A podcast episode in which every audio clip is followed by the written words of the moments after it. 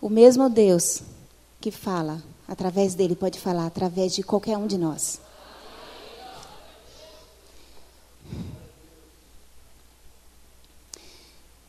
Queridos, alguns dias atrás, algumas semanas atrás, é, eu estava ouvindo uma mensagem do pastor Jadson, de meu amor. Eu estava ouvindo uma mensagem dele. E sempre que eu ouço as mensagens, eu anoto algumas coisas. E acho que umas três, quatro semanas, logo quando a gente voltou de férias, numa das mensagens, Deus falou muito comigo. Todas as vezes ele fala, mas tem, mas tem umas que são revelações específicas, não é? Às vezes Deus, a gente está lendo a palavra, a gente se alimenta, se alimenta, e às vezes Deus diz assim, ó, essa daqui é muito mais direta. E quando Deus falou comigo naquele momento, Ele falou para mim, e depois Ele disse assim, agora você vai ter que compartilhar. E o negócio pegou. Você vai ter que compartilhar. Você vai pregar. E aí eu estou aqui. Estou aqui para compartilhar o que Deus falou comigo. E eu espero, assim, de coração, que o mesmo que Ele compartilhou, aquilo que Ele falou para mim, Ele fale para você. Naquilo que você mais precisa. Ah, ontem à noite eu estava revendo o texto e, e me veio uma música tão antiga, gente. Eu acho que alguns aqui devem conhecer. Muito antiga. Quer dizer, não tão assim, que eu também não sou tão antiga, mais ou menos. E essa música me veio tão forte, eu comecei a tentar lembrar da letra, aí fui para o Google, né? Fui para o Google, fui para o YouTube, procurar ela para ver se eu encontrava alguma versão dela, para relembrar um pouquinho a letra e eu quero cantar um pouquinho com vocês. Vai parecer que não tem nada a ver com a palavra, mas tem a ver. Tem muito a ver. E eu quero cantar com vocês um pouquinho só dela, rapidamente. Eu sei que alguns vão cantar comigo. E quem não vai não cantar, ouve e canta interiormente.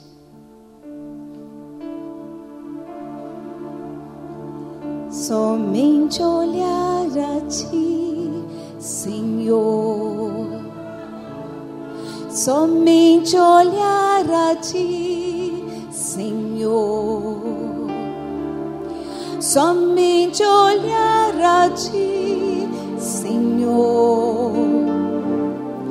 E não olhar atrás. Seguir teu caminho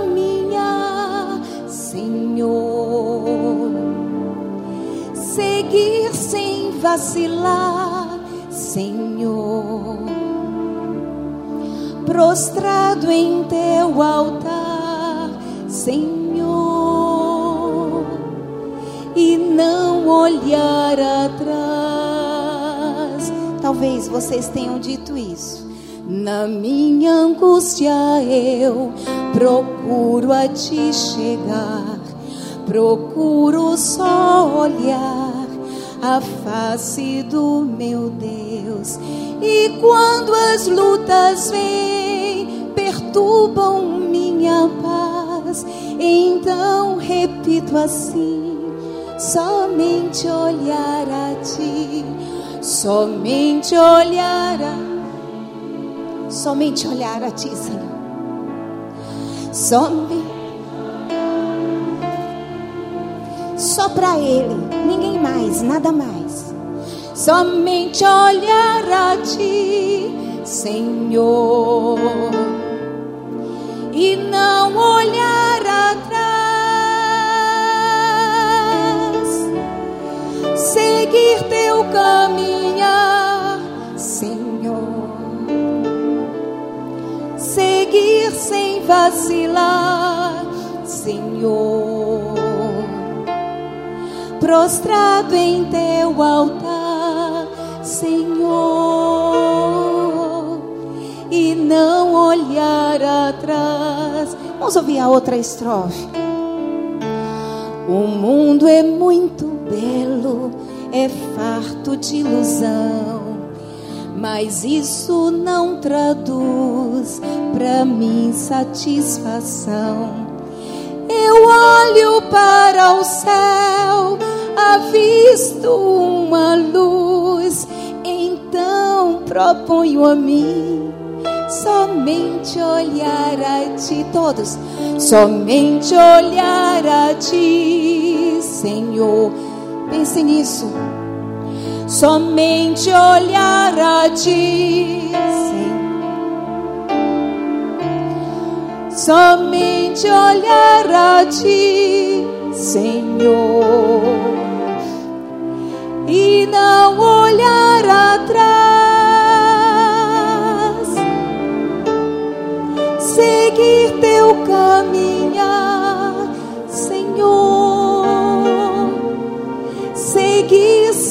vacilar, Senhor.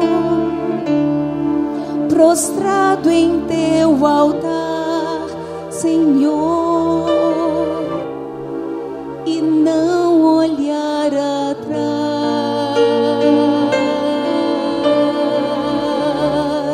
Amém.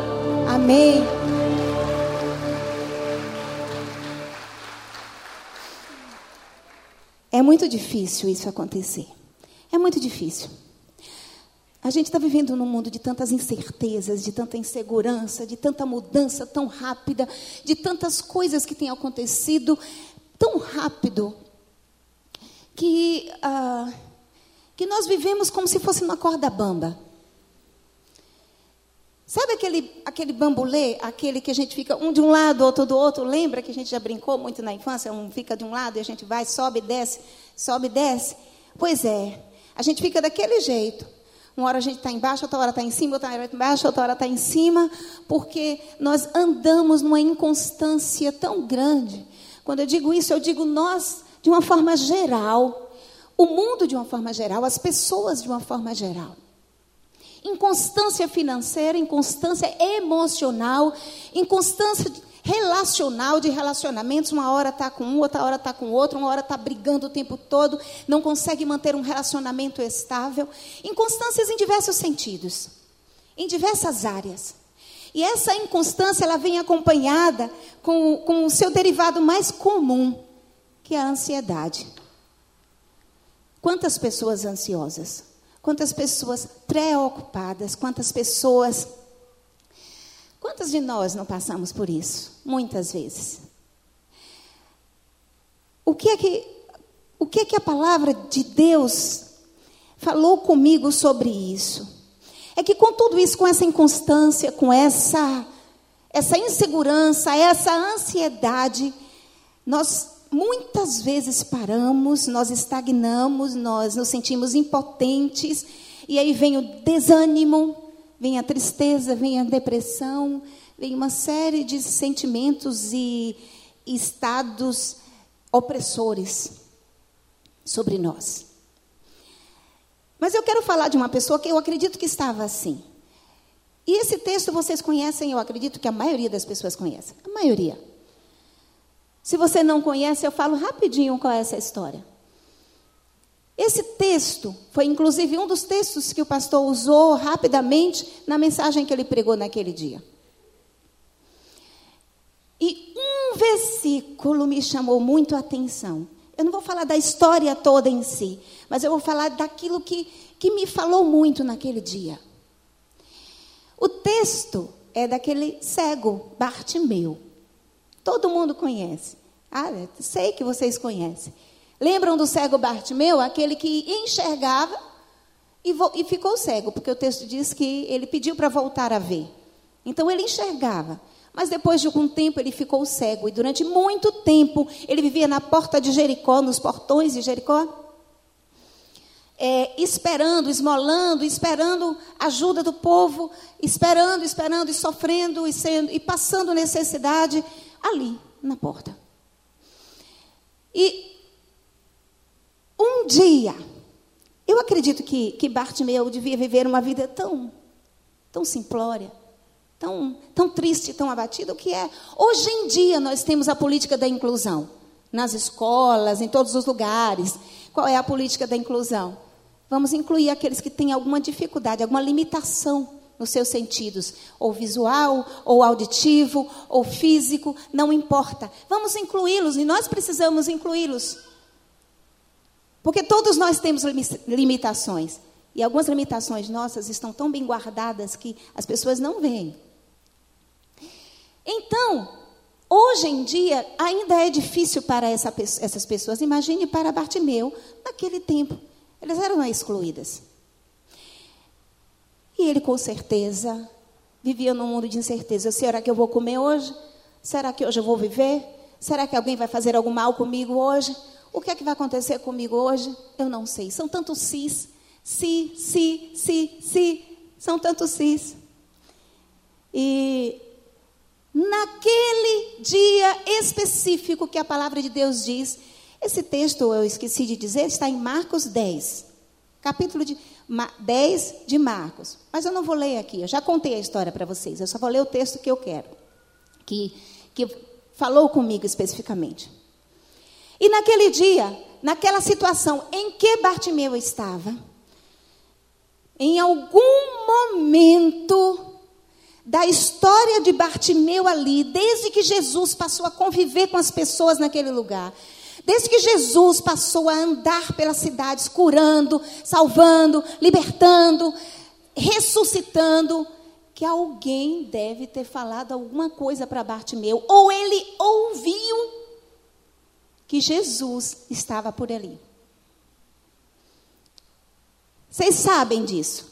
Toda pessoa que tem uma, normalmente uma limitação física em alguma área, ele melhora, ele aguça, ele desenvolve outros sentidos. Normalmente, uma pessoa que tem dificuldades visuais tem excelente ouvido. Ouve muito bem, porque ele precisa ter alguma coisa que deixe o alerta. Normalmente, uma pessoa que tem dificuldades auditivas enxerga bem ou tem uma, uma, um sentido tátil mais aguçado. Não é verdade? É verdade? Ah, tá bom. Que bom que vocês estão aí. Bom, Bartimeu ouviu falar de Jesus. Eu quero chamar a atenção rapidinho para três coisinhas em relação a isso. Primeira coisa, Bartimeu não podia enxergar, mas ouvia muito bem, e só o fato de ouvir fez ele ficar em alerta ali na porta. A atenção dele foi reativada. Ele ficou mais atento do que o normal. Ele não ficou esperando só os homens passarem, as mulheres passarem, só pedindo esmola. Não. Ele ficou atento porque ele ouviu alguma coisa. Jesus está passando aqui. E esse ouvir aguçou algo em Bartimeu. Quantas pessoas que nunca ouviram falar de Jesus, quando ouvem falar de Jesus a primeira vez, o coração esquenta, a alma dá um calor, tem algo que fica diferente, porque Jesus faz isso nas pessoas, Jesus faz isso conosco. E quando a gente ouve falar de Jesus, e quando a gente ouve a palavra, quantas vezes arde o nosso coração com o que Deus está falando. Quando ele ouviu aquilo, e apesar de não ter conhecido, falado pessoalmente com Jesus, ele teve o seu sentido aguçado. E, naquele momento, eu tenho, eu estou falando tudo isso sem ter, estar tá escrito lá. Mas isso é natural do ser humano. Ele deve ter ficado tão ansioso, tão agoniado, tão angustiado, que ele disse: Eu tenho que fazer alguma coisa. Se esse homem está aqui, eu acho que eu tenho que, tenho que aproveitar a presença dele aqui. Ele vai passar por aqui. Eu tenho que fazer alguma coisa. E ele começou a o quê? A clamar. Ele começou a gritar. Ele começou a dizer: Jesus, filho de Davi, tenha misericórdia de mim. Jesus, tenha misericórdia de mim. Eu não sei quantas vezes ele deve ter gritado, mas ele gritou. E ele gritou com gosto, e ele clamou com gosto, porque ele sabia que se ele não clamasse, ninguém ia ouvir. Era uma multidão que estava ali. Era uma multidão que acompanhava Jesus. E alguns ainda mandaram ele calar a boca. E mandaram de Jesus, manda esse homem calar a boca, manda, fica quieto.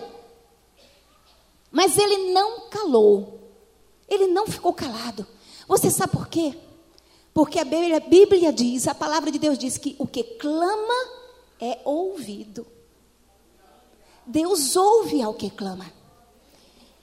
E aquele homem estava tendo essa experiência de ouvir o seu clamor, de saber, de ver o seu clamor ser ouvido, ser atendido. Deus é sensível ao clamor. Guarde isso, repita comigo: Deus é sensível ao clamor. Mas você vai dizer: Deus é sensível ao meu clamor. Pode às vezes parecer que não, mas Deus é sensível ao teu clamor. Deus ouve. Às vezes a gente clama lá dentro, ninguém sabe que a gente está clamando. Ninguém sabe que a gente está gritando, o coração está doendo. O coração está doendo, a alma está entristecida, está angustiada.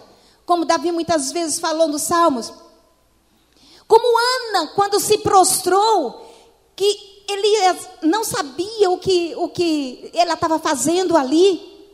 O profeta Eli não sabia o que estava fazendo ali e pensou que ela estava bêbada. O clamor do seu coração era tão intenso, tão intenso, tão intenso que ela ficou balbuciando, mas a sua alma estava angustiada. E Deus ouviu o clamor de Ana. Deus ouviu a oração de Ana. O clamor de Davi, quantas vezes Davi clamou ao Senhor? Clamou ele num dos textos lá, em Salmo 34, 6, ele disse: Clamou este pobre, e o Senhor o ouviu, e o salvou de todas as suas angústias. Tantos textos que Davi disse: clamei ao Senhor e ele me ouviu, esperei com paciência no Senhor e ele ouviu o meu clamor. Sabe por quê, queridos?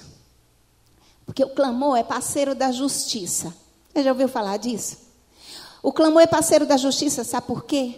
Porque quando a gente clama, quando a gente se dobra, se prostra diante do Senhor com o coração aberto, clamando, a gente tem que estar. Tá, a gente precisa saber que Ele está vinculado ao que você faz, ao desejo do seu coração, à sua vida.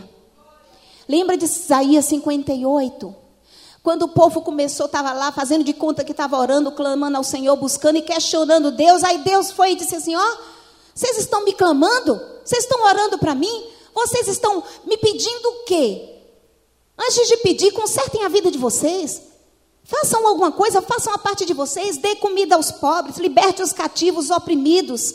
Desfaça os laços da opressão. Não subjugue o teu servo. A Bíblia diz isso lá em Isaías 58. Não faça isso. Mude a sua vida, conserte o que está errado, saia desse pecado, conserte a sua vida. E eu eu estou ouvindo, mas eu só vou te responder quando você fizer isso. Deus ouvia. Deus estava ouvindo. Mas Deus disse: Olha, eu sou o Deus da justiça. Sejam justos. Eu não posso ser injusto e ouvir o teu clamor se você está sendo injusto com o teu próximo. Se você está sendo injusto com a sua esposa, com o seu esposo, com seus filhos, com sua família, com seu, no seu trabalho se você está sendo injusto, se você está sendo. A gente fala tanto de dessa corrupção lá, né, dos políticos, mas quantos de nós somos corruptos no dia a dia? A palavra corrupção é forte, mas a corrupção no mentir, no, no, no desviar alguma coisa no trabalho, no modificar alguma coisa legal para poder dar um jeitinho, isso é corrupção e séria. Porque tudo é corrupção. O clamor é o desabafo daquele que não reagiu ao seu inimigo. Quem foi que não reagiu ao seu inimigo? Davi foi um deles. Saul querendo matar Davi. E Davi fugindo, Davi se livrando, Davi correndo, porque ele não se achava no direito de tocar no ungido. Mas ele clamava ao Senhor e ele dizia: Senhor, me socorre. Eu não vou pecar. Colocando minha mão, tocando naquele que você escolheu. Eu não vou pecar. Eu só dependo de ti. Espero confiantemente em ti. Isso é que Davi falava. Isso é que ele fazia. O clamor é a decisão de mudar o rumo.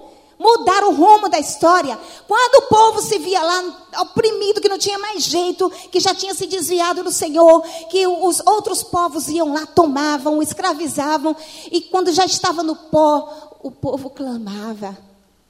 Clamava, gritava: Deus nos socorre. E Deus ouvia o clamor do povo. Porque o povo queria mudar. Tomava a decisão de mudar e voltar a seguir a Deus. Hoje é dia de você tomar a decisão. De sair dessa caminho, dessa caminhada que tu está fazendo aí, que tu está andando, desse atalhozinho, fingindo que é crente. E seguir o caminho da cruz. E mudar o rumo da tua vida. Está na hora de você fazer isso. O clamor é entrega total do problema nas mãos de Deus. Ana foi assim, entregou, Deus está aqui. Eu não posso ter filhos. É aqui, eu entrego. Elias disse: Deus, tem que chover. Eu vou orar, eu vou entregar e tudo. É, quem tem que fazer é o Senhor. Esté disse: Deus, mesmo que eu morra, eu vou. Eu vou agora enfrentar o rei. Porque, morrendo ou não morrendo, alguma coisa vai ter que acontecer. E Esté foi. E dependeu somente de Deus. A terceira coisa, além de Bartimeu ter ouvido, ter clamado, Deus ter, ter ouvido. Aí agora, eu quero entrar exatamente no versículo. Eu queria preparar vocês para esse versículo. Só isso. Isso aqui foi só uma preparação, mas eu termino já já. Qual é o texto? Marcos 10, versículo 49. O ele, uh, Bartimeu, ele foi lá, clamou, clamou, clamou, chorou, esperneou. O povo mandou calar a boca, mas ele não calou. E aí, Jesus, que ouviu o clamor de Bartimeu, disse três coisas. Virou para os discípulos e fez assim: Olha, agora está na hora de eu responder. Eu tenho ouvido o clamor de Bartimeu. Agora está na hora de responder. Aí Deus foi lá e disse assim: Vai e diz a Bartimeu o seguinte: Tem bom ânimo, Bartimeu. Essa foi a primeira coisa. Que coisa estranha. É, cara, que, que negócio estranho é? Você vai estar lá chorando, se acabando, sofrendo, é, passando por angústias em casa, passando por angústias em outros momentos, com filho, com família. Com... Você está lá na pior. E alguém faz, alegre-se. Sabe por quê? Porque ânimo tem bom ânimo. É, na tradução, diz assim: alegre-se. No nosso português é alegre-se, reaja. Em hebraico, eu ainda botei aqui, ó, significa fortaleça-se. É, é, a palavra ânimo significa fortalecer, tornar-se forte, ser corajoso, ser firme. E no português é isso: anime-se, seja feliz, alegre-se. A pessoa se acabando, chorando, doente, cega, esmolando, alegre-se. É contraditório. Não é contraditório. É esquisito você chegar para a pessoa e fazer isso. Anime-se. Mas é o que Deus está falando para você hoje. Anime-se. Anime-se. Tenha bom ânimo. Alegre-se. A tua alegria não vem da situação em que você está, a tua alegria vem do Senhor. A tua alegria só vem dele e de mais ninguém. É por isso que aí fora as pessoas acham estranho. Tem gente que diz: esse povo crente é tudo doido. Porque está passando por tempestade, está passando por angústia, está passando por algumas situações difíceis, mas está sorrindo, está feliz, está dizendo: Olha, eu estou junto, Deus está no controle da minha vida. E vem e adora, e louva e chora, e alegra, e sorri, e levanta de novo. E é assim. Não é contraditório, não parece? Não parece estranho isso? Aí vem para a igreja, chega aqui, se derrama, se derrama, ouve o Senhor falar. Aí volta renovado, com novo ânimo, com novo ânimo, alegre, feliz, sobrenaturalmente feliz. É desse jeito. pois é, a palavra de Deus diz que. Ah, deixa eu falar uma coisa para vocês que eu esqueci de dizer aqui. Ânimo Vem de pensamentos, de alma, de re, da, da, dos sentimentos interiores, o sentimento interior, das emoções. E quando eu digo, e está ligado à alma, a gente aprende. Eu estava descobrindo isso esses dias. E aí, quando a pessoa. O oposto de ânimo é o quê? Desânimo. Quando a pessoa está desanimada, ela está sem alma. Não é interessante esse negócio? Quando você está triste, abatida, é como se você estivesse sem alma. Desanimado, desalmado. Aqui ninguém vai ficar desalmado. Aqui ninguém vai ficar desanimado. Todos vamos renovar o ânimo nesta manhã. Amém? Em João 16, 33, a palavra de Deus diz assim: Tenho-vos dito estas coisas, para que em mim tenhais paz. No mundo tereis tribulações, mas tende bom ânimo, porque eu venci o mundo. Jesus disse isso. Uma das palavras ditas a Josué para enfrentar o, a situação em que ele estava, para ligar, li, li, para dirigir o povo, para liderar o povo, foi: Não fui eu que ordenei a você, Josué. Isso é Deus falando para ele. Eu estou falando como se fosse Deus fosse assim desse jeito, mas às vezes Deus pode ter falado: Não fui eu, Josué, que te ordenei. Ser forte, corajoso, nem se apavore, nem desanime, não fique sem alma.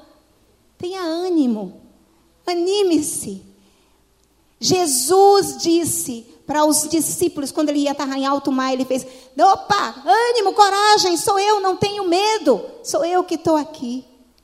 Espera no Senhor, anima-te, ele fortalecerá o teu coração. Bartimeu podia ter ânimo por dois motivos. O primeiro motivo é que Jesus se interessou por Bartimeu. Quando Jesus parou, que voltou e disse: Vá lá e diga a ele: ânimo, tenha bom ânimo. Jesus se interessou por Bartimeu e Jesus se interessa por você. Jesus se interessa por todos nós. Jesus ama cada um de nós. Jesus ama você. Eu estou falando, eu estou falando porque eu sei que Ele ama você. Eu sei que você está aqui se sentindo mal, se sentindo péssimo, porque tudo na sua vida está de cabeça para baixo. Mas Jesus está dizendo: eu me interesso por você.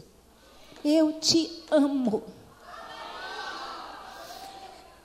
Quando Jesus se interessa, o ânimo renasce e Jesus sempre se interessa. Nunca esqueça disso. Você tem valor. Isso levanta, olha, não tem terapia, não tem droga nenhuma, não tem meditação transcendental. A palavra de Deus diz que o que levanta o abatido, desanimado, prostrado, o que não consegue se ficar de pé, é a graça de Jesus. É o amor de Jesus, porque nós temos valor para Ele. Amém? Um outro texto que eu lembrei Estava lá Paulo naquela turbulência. Vocês lembram da história de Paulo no mar revolto? Quando o navio ia afundar e tinha 260 e algumas tantas pessoas, dentro do barco, dois, 276 pessoas no barco. E a tempestade veio e todos começaram a se desesperar e começaram a dizer: vamos morrer todos. Aí de repente Paulo, Paulinho, que tinha muita intimidade com o Senhor Jesus, Paulinho tinha intimidade lá com o anjo do Senhor, com Jesus, e ouviu o, Jesus, o que o anjo virou para ele e disse. E aí virou para aqueles homens naquele barco que estavam crendo que morreriam. Que é quando às vezes a gente se sente, pensa que vai morrer, pensa que não vai aguentar. Às vezes a gente fica assim, né? Aí Paulo virou para eles e disse: Eu vou ler. Paulo virou para eles e disse assim: mas agora vos admoesto a que tenhais bom ânimo. O povo morrendo, e ele diz: alegre-se, você vai morrer feliz. Acho que eu pensava assim: tá bom, eu vou ficar feliz para morrer feliz. Não era nada disso. Porque não se perderá uma vida, a vida de nenhum de vós, só o navio se perderá. Porque essa noite o anjo de Deus, de quem eu sou e a quem eu sirvo, esteve comigo, dizendo. Paulo, não temas, importa que sejas apresentado a César, e eis que Deus te deu todos quantos navegam contigo. Portanto, senhores, ele falando, tenham ânimo, alegrem-se, vocês não vão morrer.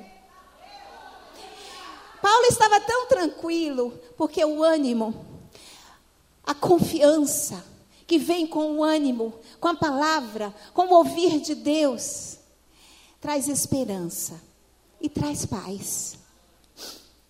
E eles, tendo já bom ânimo, comeram, jogaram todas as outras coisas do navio fora para evitar que aquilo fosse pior.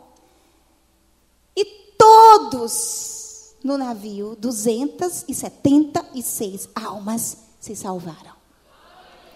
Teve gente que pegou carona na fé, na confiança na, de Paulo, não foi? Estava ali de carona. Que bom. Aqui tem gente que está de carona, que ainda não tem experiência de ouvir Deus falar. Está de carona naqueles que oram por Ele. Creia, ore, busque. Não fique só de carona, vá, na, vá dirigindo junto com o Senhor a tua vida. Vá ali no, o passageiro na frente, com o Senhor.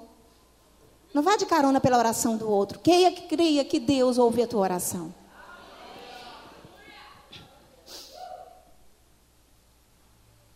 A outra certeza que Bartimeu podia ter é que o bom ânimo está ligado à esperança.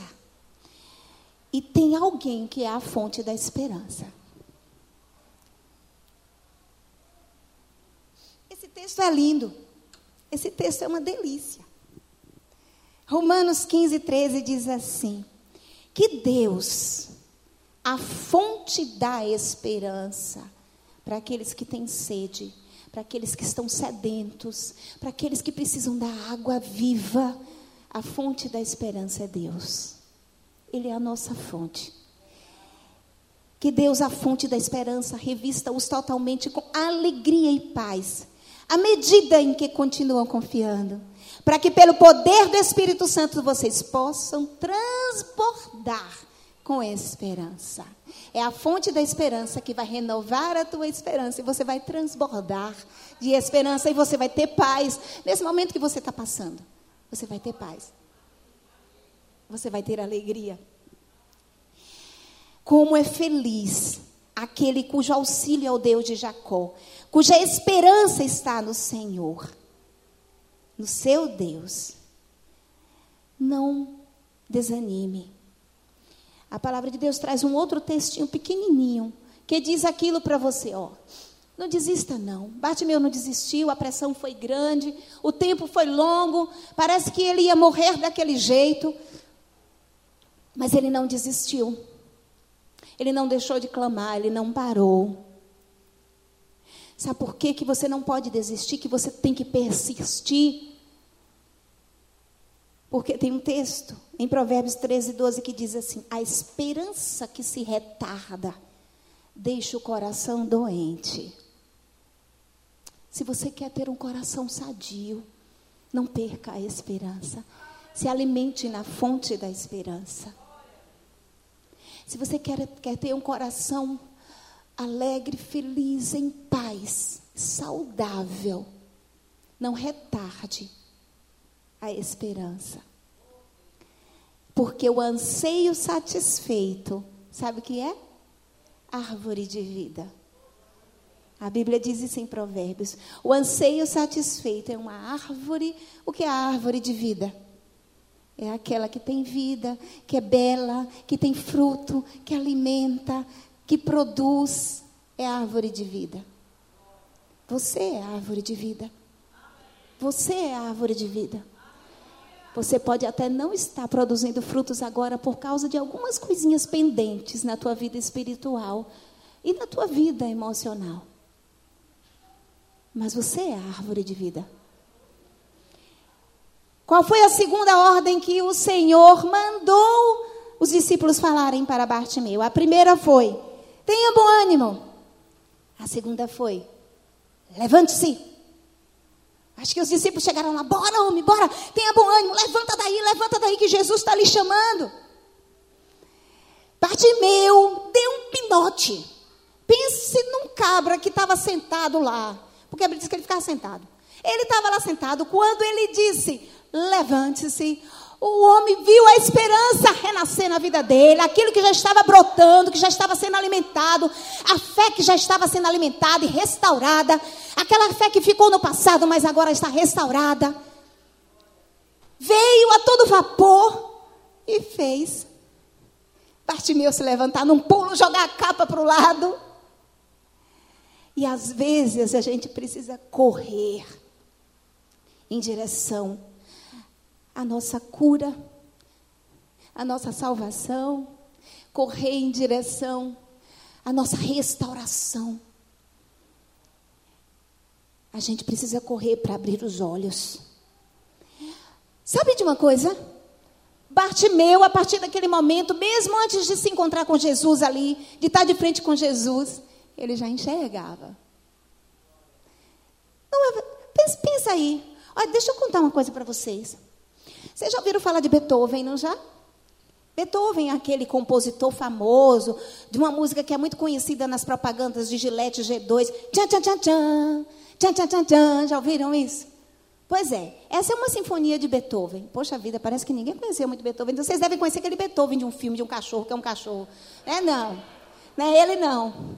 É Beethoven, um compositor famoso do período clássico da história da música, um grande compositor. Um grande compositor. E Beethoven, em certa altura da sua vida, ele ficou surdo. Já pensou um músico surdo? E uma das maiores sinfonias, uma das sinfonias mais belas que Beethoven já fez, que é a Sinfonia número 9. Ele compôs completamente surdo. Ele não ouviu o que ele compôs exteriormente, mas ele ouviu interiormente. Tudo que ele escreveu no papel estava dentro dele. A fé que Bartimeu precisava, a luz que Bartimeu precisava, o enxergar que Bartimeu precisava estava dentro dele. Por isso que ele se levantou e foi. Porque ele enxergou mais longe do que muitos que enxergam, que veem com os olhos físicos e não mudam, continuam na vida mesquinha, na mesmice do dia a dia. Bartimeu não. Ele não via por fora. Mas por dentro ele enxergou Jesus perfeitamente. Lindinho. Pronto para curar ele, pronto para ele receber aquilo que ele mais desejava, que era enxergar nos seus olhos físicos aquilo que ele já via no seu interior. O que Deus está falando para você nesta manhã, sabe o que é? É que no fundo, no fundo, você sabe que tem solução para aquilo que você, para aquilo que você deseja, para aquilo que você tanto anseia. O que Deus está dizendo é: tem solução. Você precisa enxergar isso em você, dentro do seu coração, porque eu já enxergo isso. Você precisa enxergar e crer pela fé e confiar que eu faço todas as coisas. Eu lembrei do texto do filho pródigo, quando o pai viu foi o que aconteceu quando o pai viu o filho pródigo voltando lá longe. Foi o que ele fez. Quando ele reconheceu o seu filho de longe, ele, o coração acho que ia ser, ser posto para fora, o coração ia saltar, porque é bom a gente ver uns filhos no caminho do Senhor, um filho voltar para o Pai. É bom a gente ver a nossa família aos pés do Senhor. É bom a gente ver a nossa vida tranquila aos pés do Senhor. É bom saber disso, é bom sentir isso. É bom. Então, quando o pai viu o filho ali, quando o pai viu, ele fez o quê? Correu. Ele correu em direção ao filho. Corra. Olha, que Deus quer nesta manhã é que você abrace ele que você receba Ele, que você volte para Ele. Volte. Não adianta ficar na força do seu braço, você não vai conseguir. Eu lhe digo que você não vai conseguir. Você precisa deixar Deus agir. Não vá na força do seu braço. Dependa de Deus. Eu falei quinta-feira na reunião de mulheres. Que na a tradução hebraica da palavra. É, qual foi a palavra mesmo que agora? Cadê as mulheres? Me ajudem. Que é depender. Ah, tá. Estribar-se. Não te estribes no teu próprio entendimento. Esse é um texto que está na palavra. E sabe o que é estribar-se? Eu não vou fazer isso aqui que não vai caber. Mas é se jogar no chão, de cara no chão, de cara no pó e ficar lá deitado.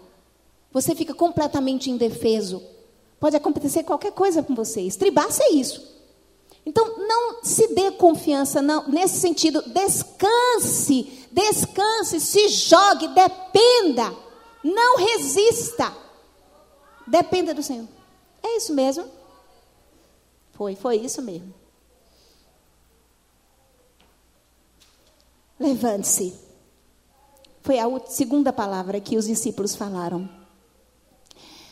para Bartimeu. E por fim, ele disse, os discípulos viraram para ele: tenha bom ânimo, levante-se. Por quê? Por quê? Ele te chama. Ele te chama. Nesta manhã, o Senhor Jesus te chama. Ele chama você pelo teu nome. E você ouve isso. Eu não vou dizer nome de ninguém aqui. Mas Jesus está dizendo: Filho meu, filha minha, vem para mim. Descansa em mim. Renova teu ânimo. Quem está chamando não é a TV, quem está chamando não é ninguém, quem está chamando é Jesus. Jesus é vivo. Jesus é real. Jesus é real. Creia nisso. Não tem ninguém igual a Senhor Jesus. Ele, foi Ele que levou essa dor que você está tendo aí. Foi Ele que sofreu muito mais daquilo que você está sofrendo, e você está sofrendo desnecessariamente. Desculpa. Desculpa falar isso, mas você está perdendo tempo. Quando você não procura solução para tudo que você precisa em Jesus. Você está perdendo tempo. Não perca tempo na sua vida, não. Dependa do Senhor. É isso que eu tinha para falar para você nessa manhã.